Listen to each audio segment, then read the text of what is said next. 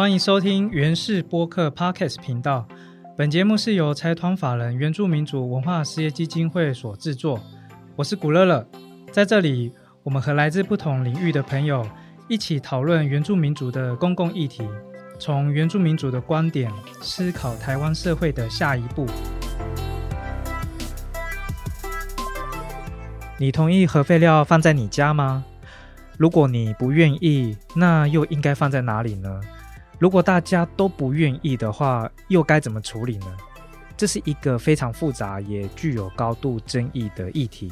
却也是我们全体社会必须共同面对、一起来好好思考的议题。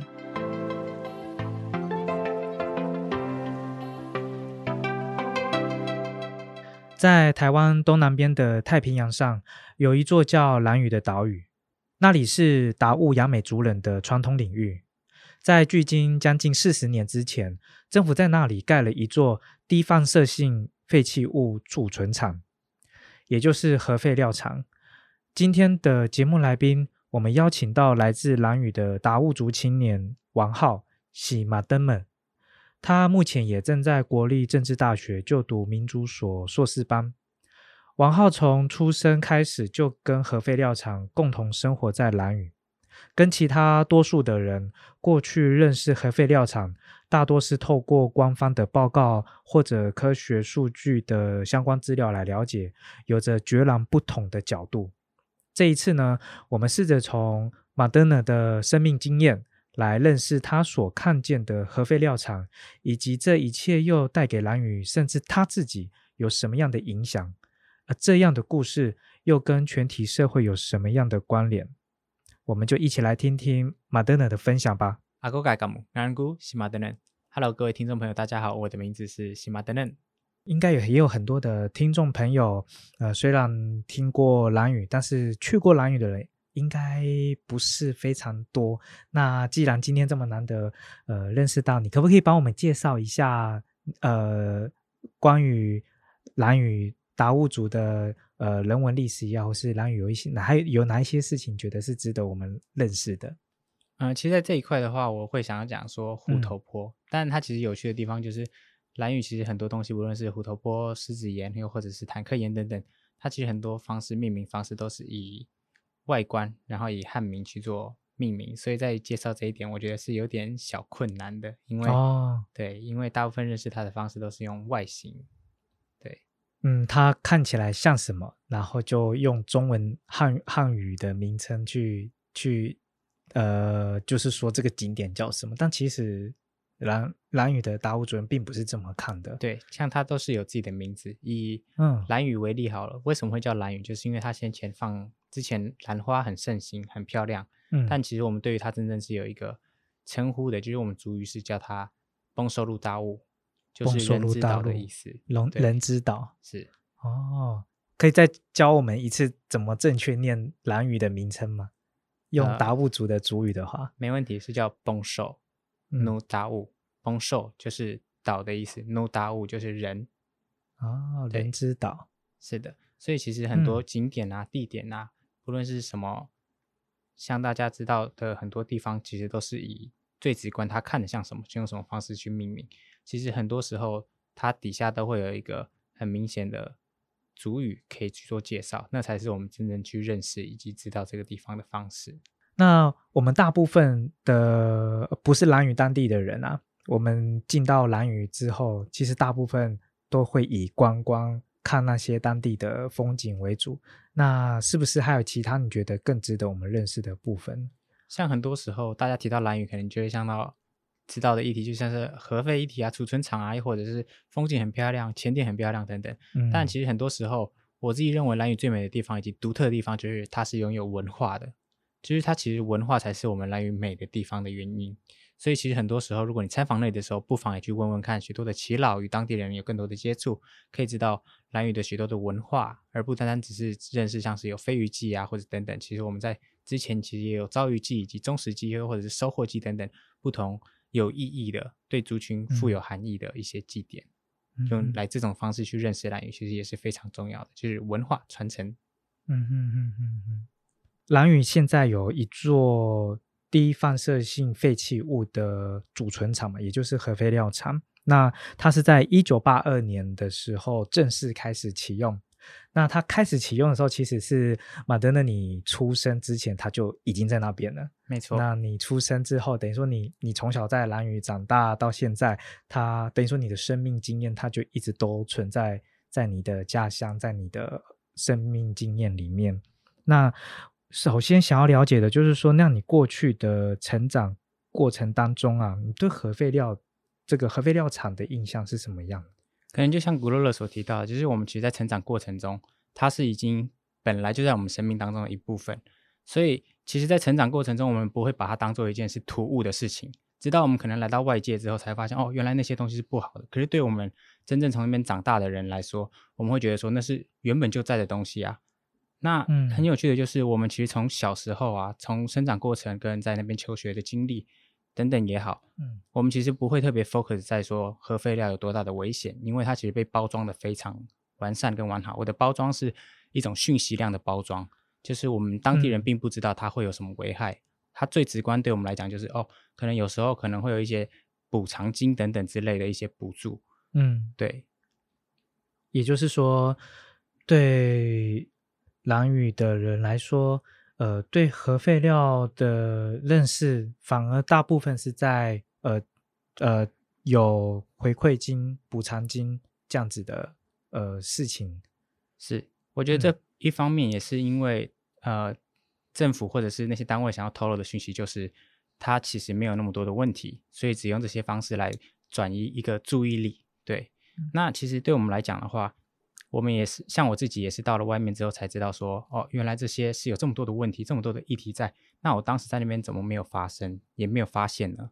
嗯嗯嗯。那你有听你自己的家人，或者是你认识的长辈也好，或是亲朋好友也好，就是有没有听他们说过怎么去描述呃核废料厂？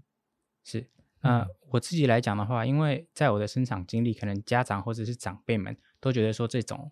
呃，东西的负担都对小孩子太重了。像我自己在国中的时候有经历过一个反核运动，可是我们自己的家长跟呃上一辈的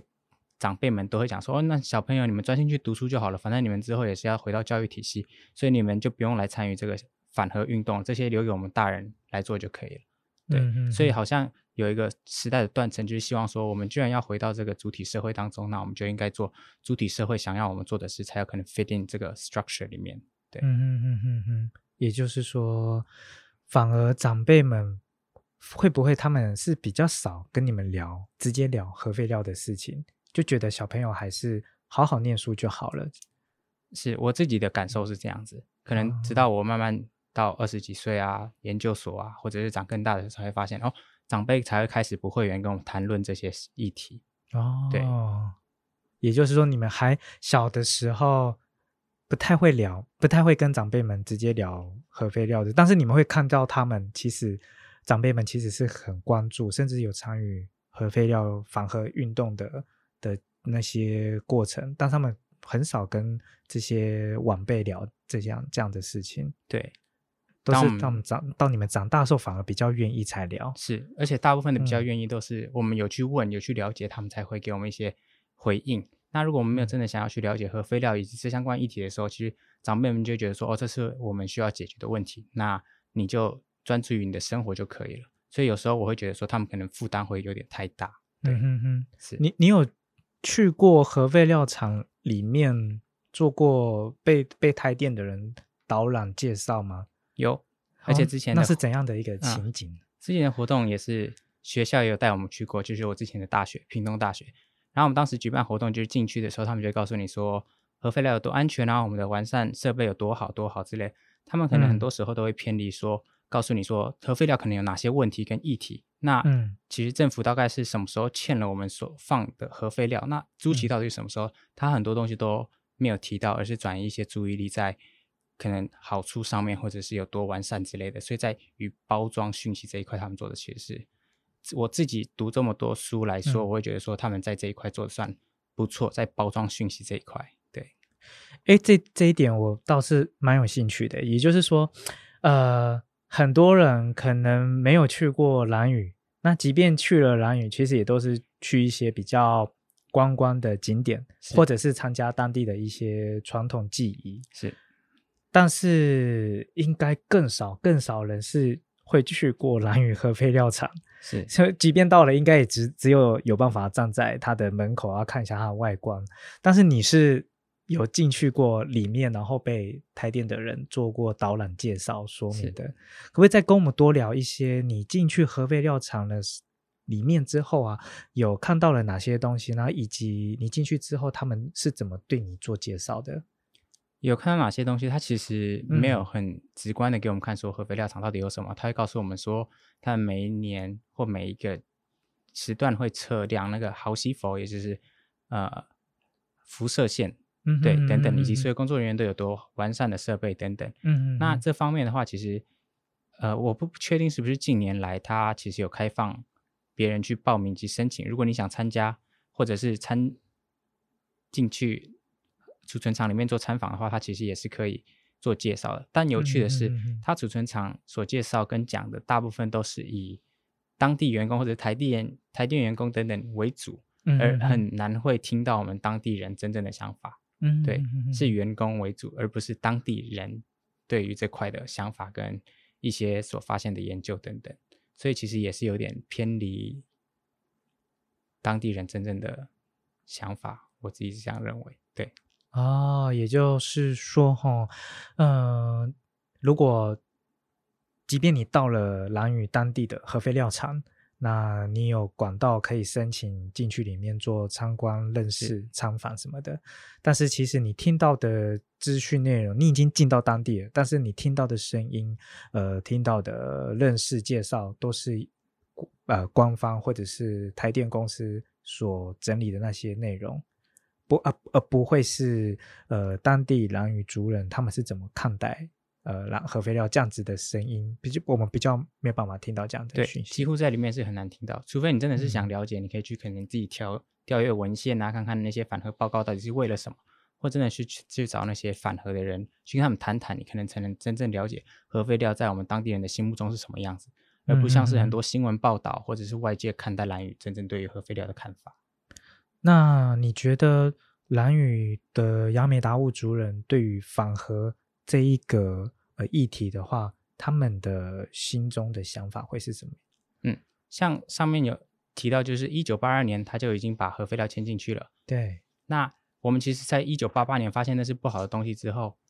其实就开始有反核运动。嗯嗯嗯。那租约到二零一一年之后到续签，就是也就是二零一一年年底。嗯。但后续的所有租期，直到现在都是。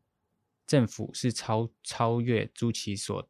租建，因为他们找不到地方可以放核废料了。嗯哼，对，所以他很多时候的补偿以及任何所谓的回馈金等等的，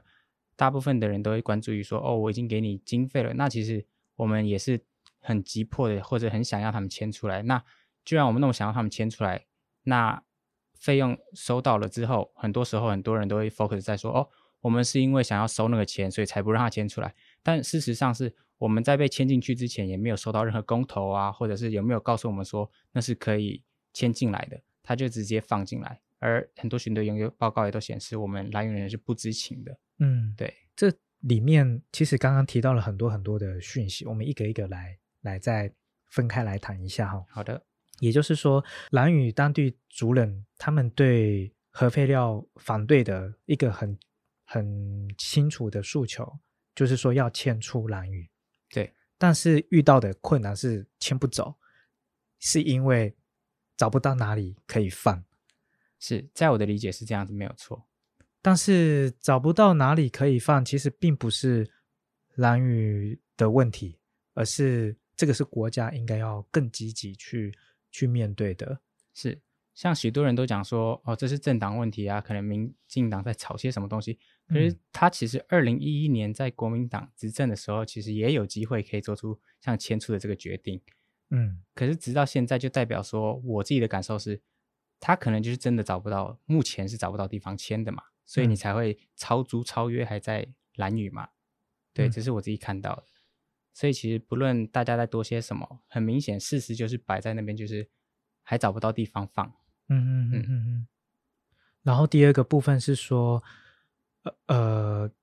当时要把核废料，政府要把核废料放到蓝屿的这个决定呢，那它是在一九八二年盖好的，但是其实在往前更呃好几年，其实就已经在做筹备、规划跟建建建盖的过程。没错。那在那个过程，在前置就是第一批核废料正式放进去蓝屿之前，等于说蓝屿的人都不知道到底发生什么事情，都不也都不知道这里要盖核废料厂。没错，没错，嗯，对，这是你刚刚有有提到的部分嘛？那那其实这件事情呢，也在二零一八年，呃，行政院有发表一份真相调查报告。呃，厘清了当时到底为什么，呃，核废料会决定要放在蓝屿，以及呃，决定了之后是怎么开始做这些工程建设。那那这份报告有提到一个很重要的真相调查的结论，也就是说，在七零年代，在呃，在蓝屿呃，政府要盖蓝核废料的时候，其实呃，从目前的相关政府文书资料公文啊。调查，呃，发现其实没有任何一个资料可以可以告诉我们说，从从现有已知的资料告诉我们说，当时和呃那个政府有先跟族人讲过这件事情，也就是说，呃，达悟族人南屿的雅美达悟族人是在没有收到政府任何通知的情况下，核废料就被盖起来了。这个真相报告是在呃呃行政院二二零一八年发布这样子的一个真相调查报告。那你刚刚有提到这一段，那我也很想要呃了解一下，就是说当你知道这样子的一个报告发表的时候啊，你当时的心情是怎么样？我当时就是觉得说有点不太公平，就是呃我们既不知道，然后也也算是个受害者。可是后面不论是后续的任何补偿，又或者任何讨论的议题，都会把反核运动包装或者是理解成为说我们是想要更多的回馈金，但其实，在没有任何经费进来的期期间，我们的诉求就只是迁出去而已。对，那个经费是政府后面只是为了，可能是为了补偿我们一些心灵上的受创或等等之类的。那如果各位有兴趣的话，其实蔡有约老师也在二零零九年成功。曾经出过一本书，叫做《达悟族的精神思绪》，所以其实这这方面，他用很多层面来叙述我们的精神受到影响，以及族群上面的伤害等等。其实在这期间，不论是族群上面原住民议题，又或者是核能废料的议题，又或者是等等教育体系的议题等等，其实都受到很大的影响。对，其实，在核废料进驻之后，也就嗯，刚提到这个蔡有月老师写的这本书啊，呃。意思也就是说，核废料对于达悟族人的影响不单单只有环境或者是土地呃被占去了，那还包含了呃对精神方面的呃很多的呃负面的影响。那这一块可以再跟我们聊一聊更多你你自己的观察跟发现吗？像很多人知道的话，就可能知道说哦。核废料就只是核能电厂多出来的一个低阶核废料处理，然后就是找个地方放置而已，可能会有一些些低的辐射等等之类的。那其实更多关于我们岛主人来说，很多外界就会讲说，那个就是放来可能像是一个，呃，像这次黄世修先生也曾提到说，哦，那就是想要钱得补助的坦加一，然后想要什么那个呃火力发电的打加二等等，他就。更 focus 在于，好像我们都是为了钱所去做的这些运动，所以其实对我们，不管从外界或者是从哪里来认识我们，好像都是为了直观的经费利益。但其实我自己是不这么样认为的，就是，嗯，他这样子说的话，很多时候就是把我们族群对立在分得更清楚一点。就是我们达悟族跟汉人或者其他族群其实也是人啊，那为什么和非要放那里，你就要特别点出来说我们是达悟族或者是哪里，然后会想要钱之类的这些？嗯，族群对立的议题呢？嗯，对。刚刚提到了很多关于呃回馈金这一块啊，是因为呃台电呃还有政府他们是呃觉得说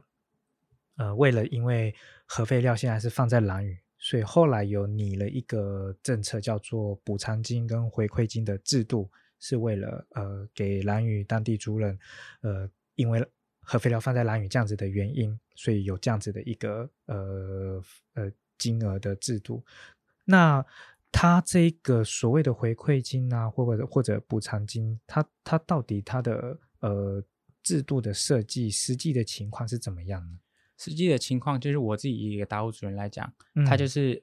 可能一段时间会拨款，或者是给你回馈金、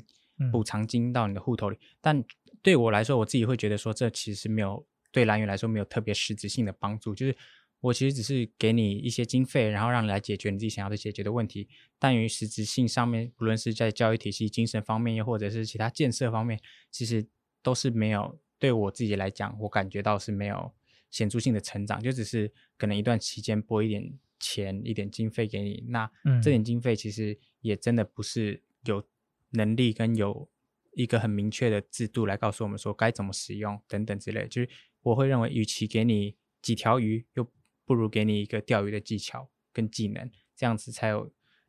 在之后蓝鱼的发展可能才会更好。对，那种感觉就有一点像是哦，我制造了一个问题在这边，那。既然你们有有很多的意见，那我就把钱，我就给你们一些金额，然后当做回馈或补偿这样子。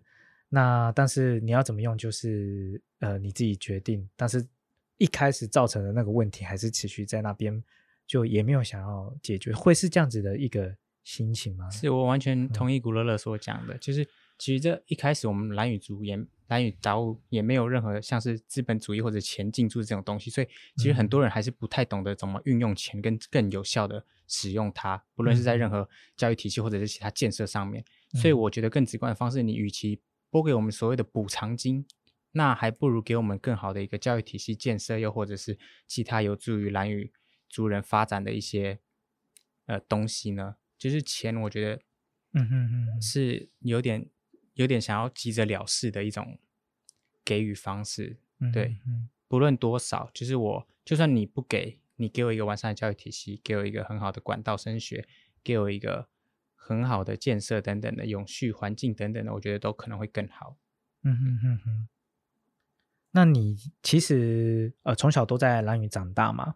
那是到了高中要念国中毕业，然后要念高中的时候才来到。呃，台湾的台东县念书，然后就一直到现在，就是继续在呃，也来到现在大学。大学时候是到屏东，研究所时候又到台北。没错，那等于说这段期间，其实你也认识了很多不同的人。那你有你有听到说其其他的人怎么是从外界外地的观点来看蓝屿核废料的事情？你你你你有曾经接受过怎么样的一个讯息呢？呃，其实大部分的人都还是会 focus 在说核废料在那边就只是钱，就只是这样子。那我其实想要跟他们解释的时候，我大部分是不会特别告诉他们解释，因为他们大部分很多时候都只是想要聊这个议题，而不是真的深入去了解。如果你想要找很多资料的话，像无论是这个 podcast 啊，或者是现在现政府上面有提供很多资讯，其实都可以找得到。嗯，对。所以，如果你想了解，你其实就会去了解，而不是，而不是用一种很简单想要带过的方式去谈论这个议题。对，听起来好像就是说，很多人都是带着一些既定的刻板印象跟不完全正确的认知来跟你聊呃蓝屿核废料的呃事情，就好像说哦，认识你是蓝屿来的人哦，那哎蓝屿有核废料，那你们是不是领很多的回馈金这样子？会常常遇到这样子的状况是吗？对，有些给我的感觉会是这样子啊。对，然后你就会觉得很难很难跟他们沟通理清，有时候就会可能就放弃解释，因为如果你想了解，你就会去试着找出原因，因为问题产生不会是问题本身，而是它后面还有很多很多的复杂因素所造成的。嗯，对，嗯嗯嗯嗯，就变成是说也才知道，呃。这跟你从小到大在蓝屿呃长大的经验，看核废料，呃，跟不是蓝屿的人，他们看核废料有很大的差异。是，嗯，就我自己的经验，因为我过去曾到美国去做文化交流，然后在那个期间，就是我有送到华裔的呃 homestay 的家庭嗯，来做询问，因为他们也有看到讯息讲哦，政府会补二十五亿左右的经费给蓝宇来做回馈金或者是所谓的补偿金等等的。嗯，那他们更 focus 的不会说哦，政府又给钱给蓝宇，而是他们会讲说，哎，那补的原因是什么？是是核废厂放。超过期间超过十年吗？又或者是说他找不到地方签，所以硬给你一笔经费叫你吞下去呢？所以他们的思考方式有时候会更想厘清这个原因，而不是想要像是前面生产过程中所提到的一些朋友或者简单的了解，就只是想要问到问题这个上面而已。嗯嗯嗯嗯。你在美国的时候待了多久的时间？我在美国待了一个月的文化交流啊，对，那中间还有去过别的国家吗？呃，中间是没有去任何国家。后来了，后来，然后后来，后来我有去加拿大做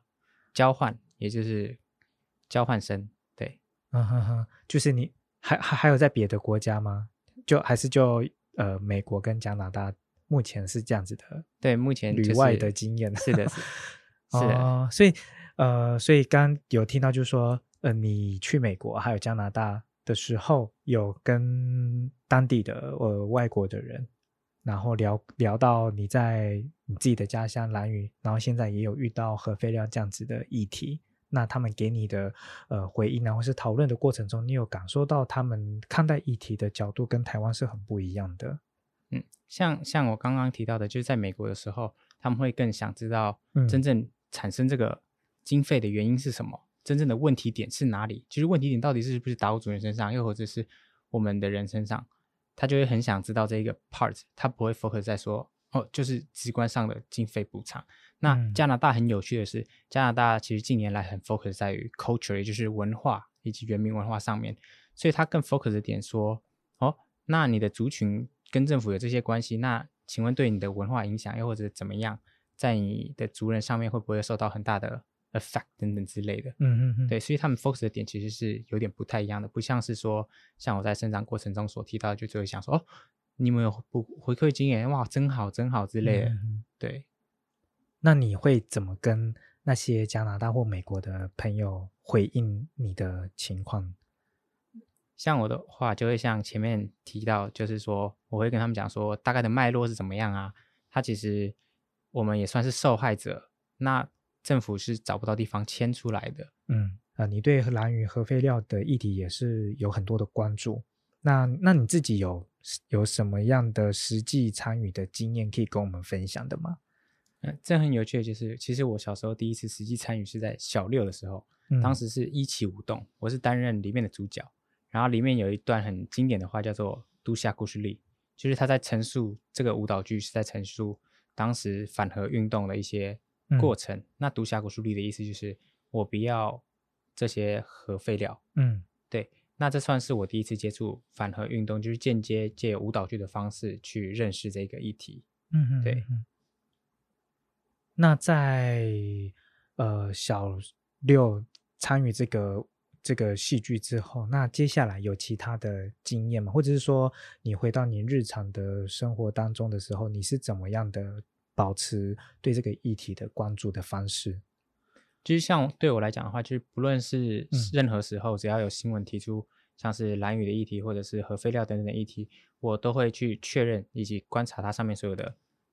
点问题点是在哪里，就是它陈述的方式到底正不正确等等。所以，其实，在很多方式以及方面，我发现有问题的时候，我都会很很踊跃的在自己的社群媒体发表自己的感受以及自己的意见，因为我发现关注这个议题其实不只是。帮助这个活动的一种呈现方式，嗯，也是像是对自己自己的族群以及岛屿负责的方式，就是持续关注它，发现问题，然后试着解决它。嗯，我觉得这个还蛮重要的。这种方式就是说，呃，我们有回到日常生活当中，持续的保持对呃公共议题的关注。那呃，甚至遇任何时候遇到这件事情的时候，呃，你会有一些行行动，可能也许是参与相关的呃游行啊，或者是学术相关的研讨会，或是发表文章，更甚至呢，其实更日常生活中的，包含跟朋友聊天，然后看到相关的议题，呃讯息转发，或者是觉得有问题的，你就在下面留言什么的。这个其实是呃不断的对一个议题持续发生的呃很具体也很重要的一个行动过程。对，因为这样它就变成是嗯无时无刻都会让。呃，跟这个事件相关的呃，政府也好，或者是呃，包含核废料的呃主管单位，呃呃，比如说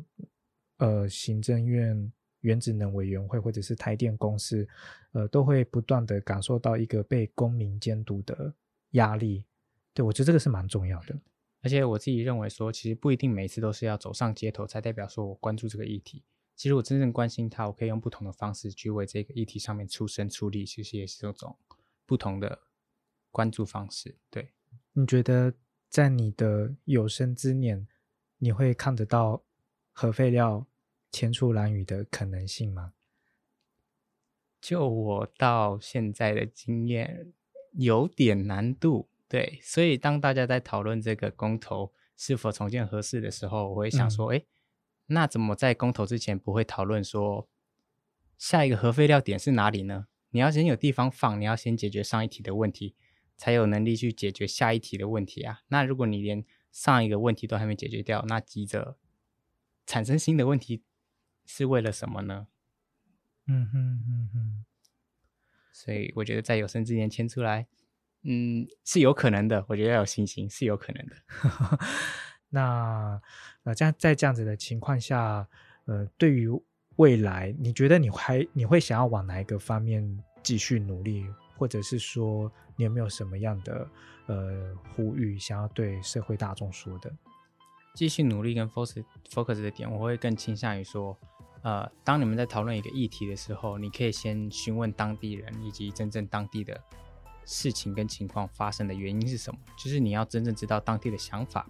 而很多新闻所报道的那种直观性的东西，以及所谓的懒人包，其实都是有一点不负责任，想要了解这一个议题。那如果你真的喜欢蓝雨，或者是关心他的话，那就到实地去造访，然后看看他最真实的样貌，再做出你最正确的决定吧。今天我们谢谢马登人的分享。安古是马登人，古米法爱路达乌鲁邦寿，古米法爱是我的家，达乌鲁邦寿就是我的家在蓝屿，也就是。塔乌鲁邦寿，谢谢。还有，哎呦咦，这里是原氏播客 Podcast 频道，正在收听的节目单元是原氏大特辑，由财团法人原住民族文化事业基金会所制作。我是古乐乐，我们下次再见。